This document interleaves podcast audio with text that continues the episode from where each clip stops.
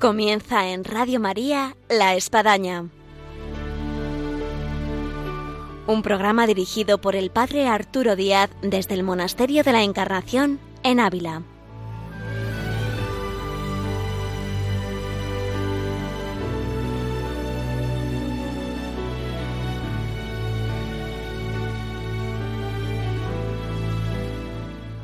Hola, buenos días. Les habla el Padre Arturo Díaz. Bienvenidos a La Espadaña. En esta espadaña de este viernes en la mañana tenemos con nosotros a alguien muy conocido en Radio María y es un voluntario con el cual vamos a conversar. Alguno a lo mejor ya intuye quién puede ser, pero ahora le vamos a presentar y no a poder hablar de lo que supone ser voluntario en Radio María. Bienvenidos a esta espadaña que ahora comenzamos.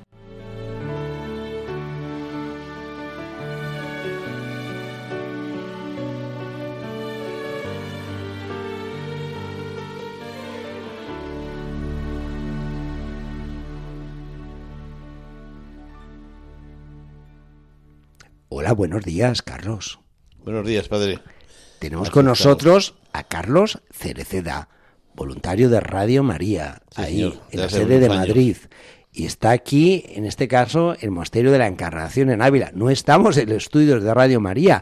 Y a mí me ha parecido muy oportuno acercarles a nuestro micrófono de la espadaña porque, pues siempre de alguna manera aquí sacamos voluntarios de diferentes lugares, instituciones, congregaciones, movimientos y sobre todo, pues lógico, voluntarios aquí en el Monasterio de la Encarnación. Y en este caso, habiendo compartido con Carlos una buena sobremesa, yo decía, oye, qué interesante sería poner voz a estas experiencias acumuladas como voluntario de Radio María invitarle a este nuestro programa de la mañana. Así que, Carlos, bienvenido y muchas gracias. Muchas gracias, padre. Encantado de, de estar con usted y de atender a nuestros queridísimos oyentes de Radio María.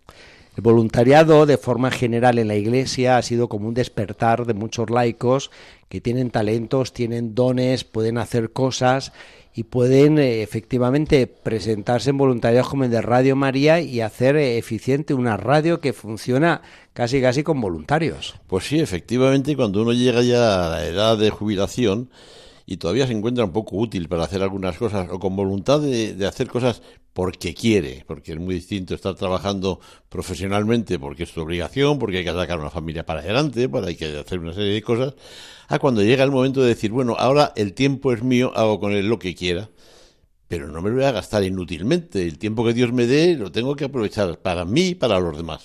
Y sobre todo el voluntariado es para los demás, claro.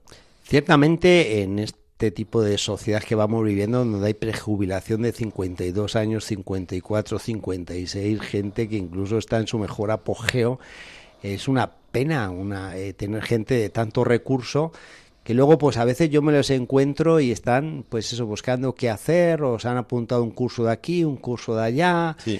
y uno dice, oye, lo que este hombre podría hacer dentro de la iglesia, en un voluntariado. Sí, sí. Así que si alguien está escuchando y está en esta situación, pues que no lo dude. Que busque eh, Radio María, busque su parroquia, busque dentro de la iglesia qué puede hacer, porque puede hacer mucho. Se puede hacer mucho, no, muchísimo, porque realmente lo hace, eh, con un, se hace con un espíritu de entrega que es muy distinto al espíritu profesional. Se hace con una ilusión bárbara, da muchísima satisfacción el gastar el tiempo, que es el bien más difícil que tenemos, ¿no? Nuestro, nuestra capital básico es el tener el tiempo que Dios nos dé. Y gastarle para algo bueno da una satisfacción tremenda. Así que el voluntariado es, eh, tiene la cara esa de la contrapartida de decir qué satisfecho me encuentro si echo una mano a alguien o a algo útil y puede ser la iglesia, pueden ser mil, mil, mil. Y luego algo muy peculiar en, vamos a decir, vuestro voluntariado, porque es que ha- lo- habéis sido como matrimonio. Pues sí, nosotros desde el primer momento, mi mujer también. El pues, le María Carmen y Sí. con Carlos formáis ahí pues un matrimonio ideal de voluntariado. Sí, y lo hemos intentado ya en bastante, lo hemos intentado, no, lo hemos hecho en bastantes eh, eh, circunstancias y seguimos con ello. Cada vez haciendo cosas de menos interés, aunque todo es interesante en el Pues yo me he voluntariado. encontrado con vosotros cuando he ido a la sede en Madrid de todo tipo. respondiendo al teléfono, abriendo la puerta, eh, llevando un programa, estando, estando en la cabina. Un voluntariado en el que, el que pre- pretenda uno ser una figura eh, es absurdo, ¿no? Vas al voluntariado a decir, este es mi tiempo, como estábamos diciendo antes, este es mi tiempo, esto lo dono a la iglesia, a lo que sea, o a la radio, o a quien de cualquier organización que sea, para lo que sea necesario. No quiero yo figurar en nada, lo que quiero es echar una manilla. Y efectivamente, como usted bien dice, en el voluntariado de Radio María, nosotros, mi mujer y yo, hemos hecho de todo, absolutamente de todo pues no sé qué le voy a decir a usted, temas admi- temas administrativos, temas generales, temas de ayuda, de llevar cosas de uno para otro, de encargos fuera de la oficina, de la, de la radio, de atender al correo, yo qué sé, mil cosas que normalmente un profesional pues le viene mal hacerlas porque tiene su tiempo para dedicarse a la radio, a sus programas, los, los periodistas y la gente que está eh, de cara al micrófono fundamentalmente, pues tiene una serie de tiempo muy limitado y no puede atender a las cosas pequeñas que alguien las tiene que hacer. Y no están los tiempos como para estar contratando a mucha gente que haga elementos, que haga trabajos pues, pues, sencillos que son los que nosotros queremos. Y entonces el voluntariado lo que tiene que estar dispuesto es hacer cosas que satisfagan al mismo voluntario y que vengan muy bien al ayudado. Luego hay un punto esencial de voluntariado que creo que has dado en la tecla y es la disponibilidad. Si no hay disponibilidad, pues efectivamente, como que hay cosas que no te agradan, sientes como que, que- que es un descender en tu condición, en tu sabiduría, en tu conocimiento, experiencia, y, y- y es una lástima. Efectivamente. Luego, además, hay, un- hay otra parte que nosotros eh, valoramos mucho de tener voluntariado y hay que tenerla muy en consideración, aunque sea a lo mejor alguien diga, pero no, un poco negativo. Las labores que nosotros hemos tomado, normalmente ha habido momentos en los que eran labores de más responsabilidad, pero eh, en general el voluntariado, pues es un trabajo que no exige una dedicación absoluta porque no es una responsabilidad que tenga que hacerse un trabajo determinado en un tiempo determinado y con unas responsabilidades muy forma, muy, muy serias, porque no somos unos profesionales. Entonces, de alguna manera, muchos piensan, yo no me meto de voluntario porque es que eso te ata mucho, ¿no? Es una obligación. No, hay que darse cuenta de que el voluntariado, precisamente cuando admite un voluntario elemental de ayudar en donde sea necesario, en cualquier momento puede interrumpirse porque me voy a un viaje que me ha salido, porque voy a hacer esto, porque voy a hacer lo otro. No es lo mismo que estar en un trabajo Claro, absolutamente claro, for- claro, formal y con una responsabilidad determinada. Oye, si no lo haces tú, no lo hace nadie. No. Son el, trabajos muy elementales que los puede hacer cualquiera, que satisfacen una barbaridad, pero que te dan al mismo tiempo la libertad de un, ju- de un jubilado. Y en tu caso, Carlos, ¿cómo surgió el voluntariado? Ah, pues fue bastante pintoresco, porque... Porque te lo estás planteando, pero vamos, puede surgir de una forma muy casual, muy providencial, Fue muy providencial porque tomamos contacto con eh, Monseñor Munilla y con su hermano Esteban Munilla, que fue José director de la Esteban, radio, sí. en un momento en el que yo estaba pues eh, pues como muy muy dispuesto a hacer algo, ¿no? Y entonces lo comenté en un viaje que hubo oportunidad de ir a Zumárraga cuando El Puzcoa, sí. Monseñor estaba allí de, de párroco. Y entonces pues le comenté, hombre, pues eh, sí, nosotros eh, nos gustaría hacer algún voluntariado. Pues el momento es ideal, porque a mi hermano le han nombrado ahora director de Radio María y seguro que tiene trabajo allí para, para voluntarios, eh, encantados. Y nos pusimos en contacto con él y efectivamente, bueno, esto fue hace 16 años, ¿no? Sí, Y con sí. el paréntesis del COVID, pues son los mismos 16, 17 años, 20, ya no me acuerdo cuántos son, que llevamos trabajando en Radio María en cosas sencillas, pero cosas que nos han llenado muchísimo. Y de todas estas cosas sencillas, de responsabilidad, eh, ¿qué, qué anécdota uno puede recordar estos 16 años eh, interesante que podemos aquí relatar a nuestros oyentes? Bueno, hay una anécdota que me pasaba el otro día, muy recientemente, porque estando hoy en la radio, pues también hubo de estas eh, situaciones extraordinarias que el padre Luis Fernando pues pide de ayudas económicas a la gente y claro pues eh, antes yo me acuerdo que cuando estaba el padre el padre Esteban el padre Esteban Monilla llamaba a la gente y no teníamos medios de, re- de recoger Ahora hay una, una gran red de, de- de auxiliares telefónicos que están en toda España y que desde su misma casa cogen todos los recados. En fin, la cosa está mucho más mejorada que cuando Sí. estábamos nosotros. Pero entonces éramos tres o cuatro que estábamos en la oficina. Venga, un programa para pedir dinero para esto o para aquello o para la radio simplemente. Llamaban la gente y a toda velocidad, por favor deme usted el teléfono, le llamo dentro de un rato, pero es que no quiero tener ocupada la línea porque ahora no sé qué. Y entonces se, podían coger a lo mejor, pues no sé, vamos a tener un programa de estos 40 llamadas el día que llegabas, que llegabas, yo no sé si eran 40 o 30, pero el día que hacías cinco llamadas más, bueno, aquello había sido apoteósico, ¿no? Claro, ahora, ahora con los medios modernos, pues, claro. las cosas han cambiado tan, tan tremendamente que ya son voluntarios mucho más pacíficos, mucho más... Eh, en aquel momento era una vida de, muchas veces de tensión en la radio, que había que hacer muchas cosas y no éramos muchos. Y los medios menos tampoco. Y en estos 16 años me imagino que habría visto pasar unos cuantos voluntarios. Muchos. Y ahora ya, incluso, bueno, ya se creó ya un departamento de voluntariado. Eh, está muy organizado ya en toda España. Toda España tiene sus representantes de Radio María, con su grupo de voluntarios. Acuden a hacer programas, bueno, los muchos programas que se están haciendo desde fuera de España, desde fuera de Madrid, eh, con equipos que ya están en todas las provincias y en todas las ciudades importantes. Y eh, todos estos voluntarios, aparte de hacer las retransmisiones, de misas, de rosarios, de, oraciones de la iglesia, pues también eh, le llaman hormiguitas. Son muy aficionados a, la iglesia, a la Virgen y a la labor de, de, apostolado que estos pues son los que van a las misas que se organizan, que dan propaganda de la radio, que ayudan en todo, que las pequeñas cosas que se van haciendo, pero ya no en Madrid, sino ya en toda España, porque está perfectamente distribuido ya la labor del voluntariado con un departamento y con gente que se dedica exclusivamente a atender las necesidades de todos esos voluntarios, tanto técnicas como de formación, como de, como de ayuda de día a día, ¿no? Está mucho más organizado que cuando nosotros empezamos. La radio ahora ya es una cosa, pues es una una organización muy, muy, muy seria, muy preparada y muy dispuesta para luchar en el mundo en el que estamos. Así que cada vez más, más, más y mejor. Pues yo creo que sí, yo creo que sí. Afortunadamente la Virgen se habla de que es la radio de Hace milagros. No cabe ninguna duda de que, de verdad, los que estamos allí, yo creo que eso el padre Luis Fernando sabe transmitirlo muy bien y los voluntarios y los y los eh, periodistas lo saben transmitir muy bien y que digamos de los colaboradores que tienen la dirección de los programas como usted, padre pues transmiten muy bien.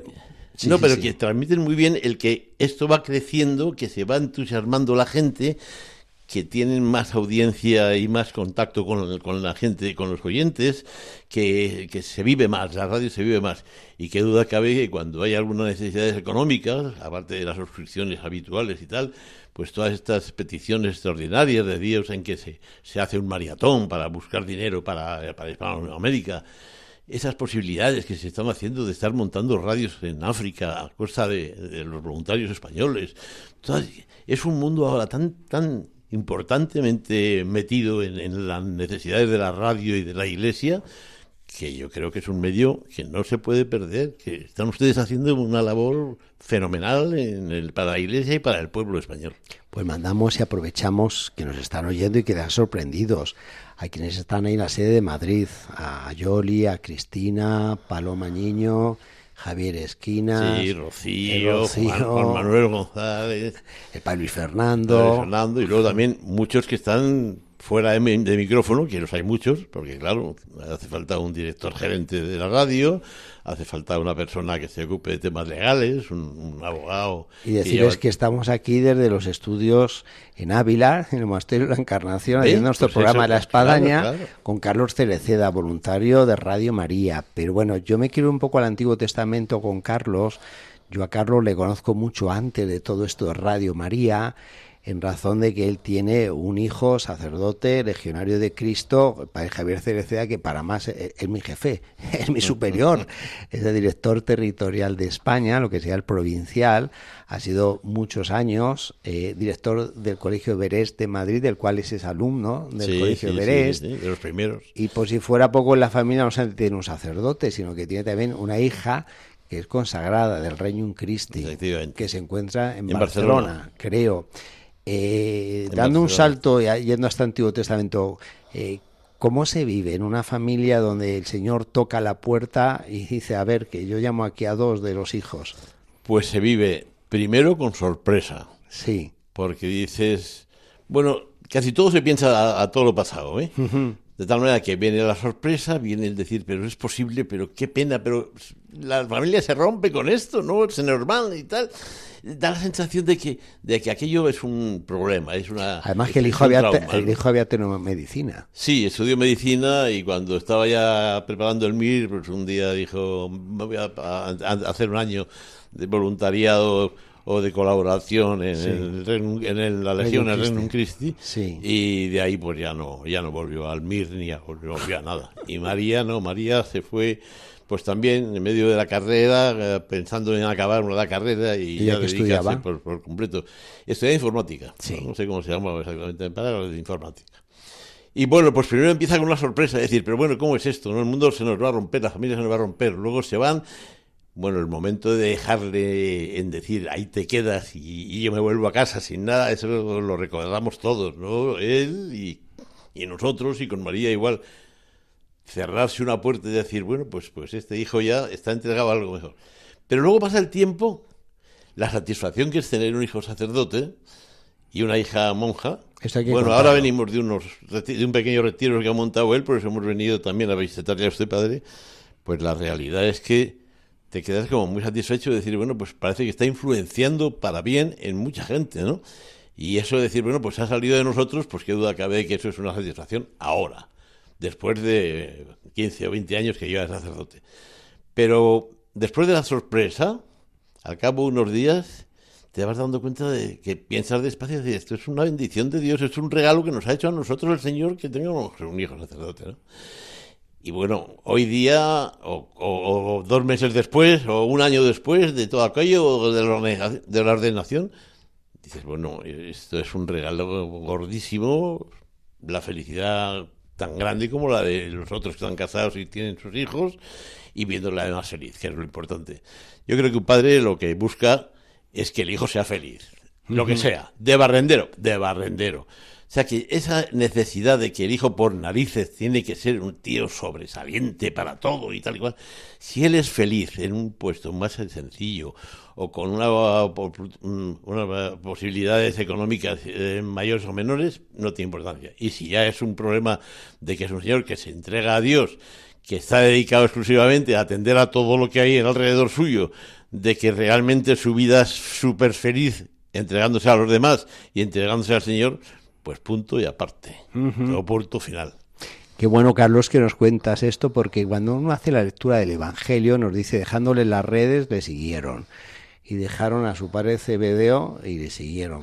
Bueno, y como que nos vamos con, con, con, Juan, con Santiago, con Pedro, con Andrés, atrás de Jesús, entusiasmados, ilusionados en la misión, en predicar, en recorrer lugares junto con Jesús, pero nos olvidamos del padre de los Cebedeo, que queda ahí en la barca con todo el trabajo de los dos hijos que le han dejado colgado ahí con las redes, con la tarea y solo en Cafarnaún, ¿no? Y a veces, bueno, hay que dar la vuelta ese evangelio y bueno, ¿y, ¿y cómo lo vivió aquí el hijo, el hijo, el padre de los cebedeos? ¿Cómo, cómo, de hecho, la madre luego aparece por ahí exigiendo que bueno que a sus hijos por lo menos le pues pongan seguro que lo viviría igual. ¿eh? Yo, creo, yo creo que la sensación es que le digo de primera sorpresa, luego inquietud, luego de decir felicidad por ver que él se siente feliz y está haciendo una obra maravillosa con, la gente y la gente, pues muchos se ven como muy entusiasmados con el Señor gracias a las cosas que le escuchan a Él y tal.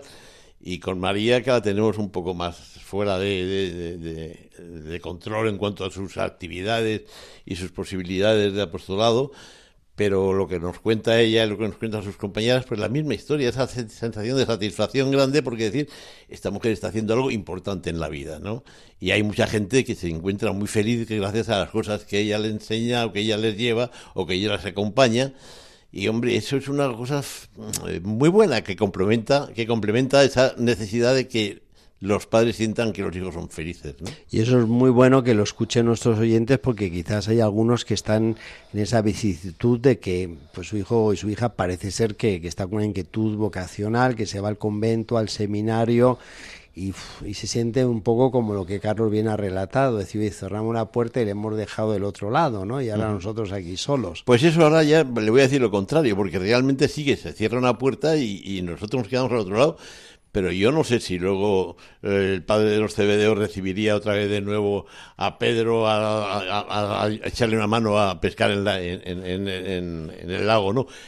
Pero nosotros una vez que ha pasado el periodo de formación y el periodo de, de estar viéndoles menos y tal, ahora que tenemos mucha más libertad de verlos, pues realmente mm, no, no tenemos ninguna sensación de, de haberles perdido y bueno, es una pena porque a lo mejor me escuchan los otros hijos, pero, pero yo, creo, yo creo... Vamos a tapar el micrófono. Yo creo, sí, no, el micrófono. son muy buenas personas, todos, todos son muy buenas personas. No, corten, no corten, corten. Nada. Pero que realmente ahora nos encontramos también con ellos muy atendidos, porque son personas que eh, entre, entre sus, sus características, es decir, pues voy a cuidar a mis padres, ¿no? Y, así es, o sea que no se les ha perdido, no se les pierde. Porque ¿cuántos hijos tenéis? Cinco. Cinco. Cinco. Tenemos uno de cada tipo. Una casada, un casado, un cura, una monja y una soltera. Bueno, una variedad. Una, muy, variedad. Muy variado, muy variado. Comenzábamos nuestro programa, Carlos, haciendo referencia a algo que, bueno, sois de la casa Radio María.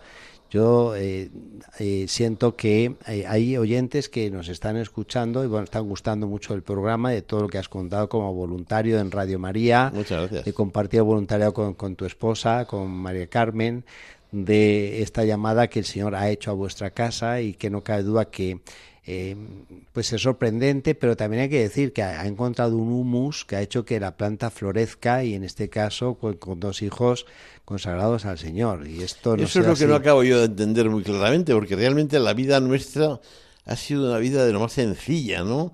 Quizá hemos eh, mamado de nuestra familia pues una, una espiritualidad personal, de una vida normalmente dedicada a tu trabajo y en, los momentos importantes dedicadas al Señor también. Pero tampoco ha sido un machaque, no era de decir, esta, esta familia parece un convento, ¿no?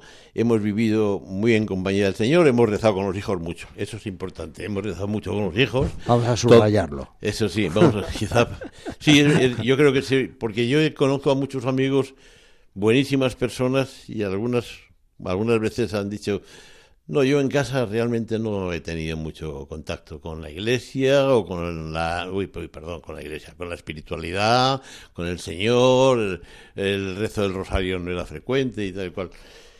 Realmente, cuando dices que ellos se van a, a una entrega al Señor de por vida porque son tienen recibido la vocación, dice, bueno, pues esto yo no se lo he inculcado, eso desde luego les ha venido de algún sitio, yo no he hecho nada mi vida es igual, si son cinco, ¿por qué los cinco no se van? Por si los dos, a los cinco están igualmente educados.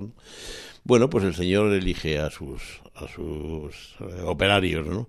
Pero realmente, eh, pues sí, es una satisfacción, es una satisfacción y de verdad, si redundo en lo que usted dice, si alguien dice, qué horror que mi hijo eh, tiene una cierta tendencia a acabará los padres felices, los hijos felices también, porque realmente están haciendo una labor que el mundo se lo agradece y la Iglesia se lo agradece porque es imprescindible que la espiritualidad, que el amor a Dios, que la paz, que las buenas normas que, que nos enseñan nuestra nuestra nuestro catolicismo se estén aplicadas en, la, en medio de la calle todos los días.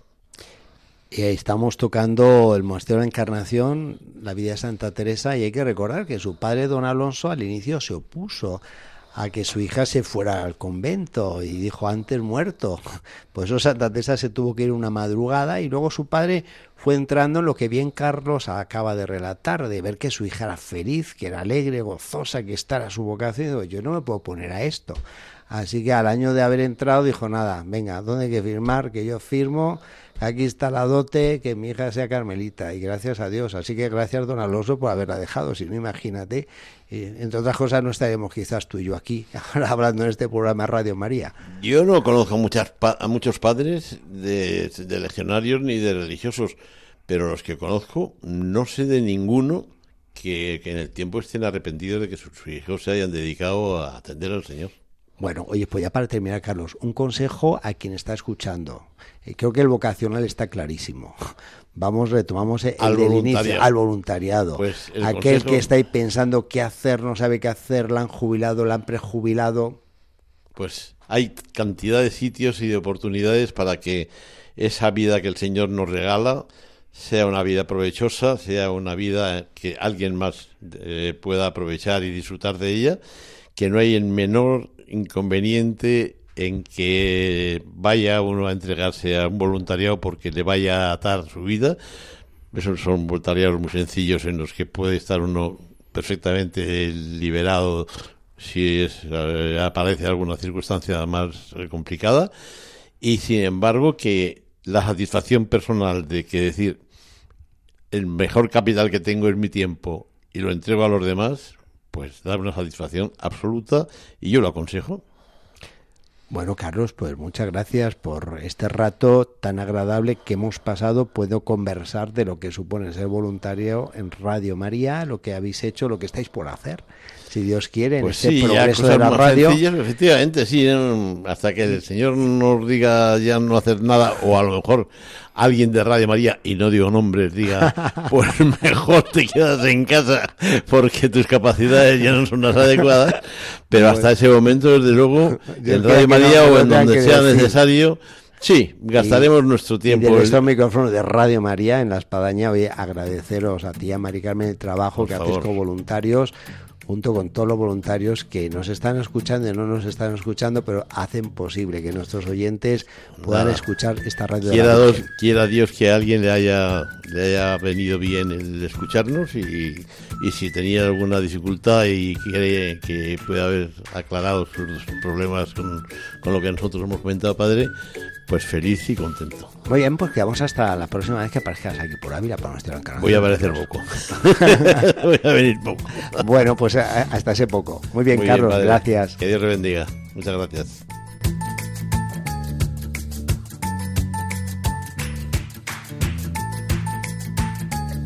Llegamos así al final de nuestro programa hoy de Radio María en la Espadaña con Carlos Cereceda en su relato maravilloso, como él así de, de, de campechano, de directo, acerca de su experiencia voluntario en Radio María y de lo que ha supuesto en su casa que dos de sus hijos de los cinco dijeran sí al Señor y le hayan seguido y manifestar la alegría con la cual viven eh, la vocación de sus hijos. Con esa alegría y ese gozo nos despedimos aquí en la espadaña y les esperamos hasta el próximo viernes, Dios mediante. Hasta entonces.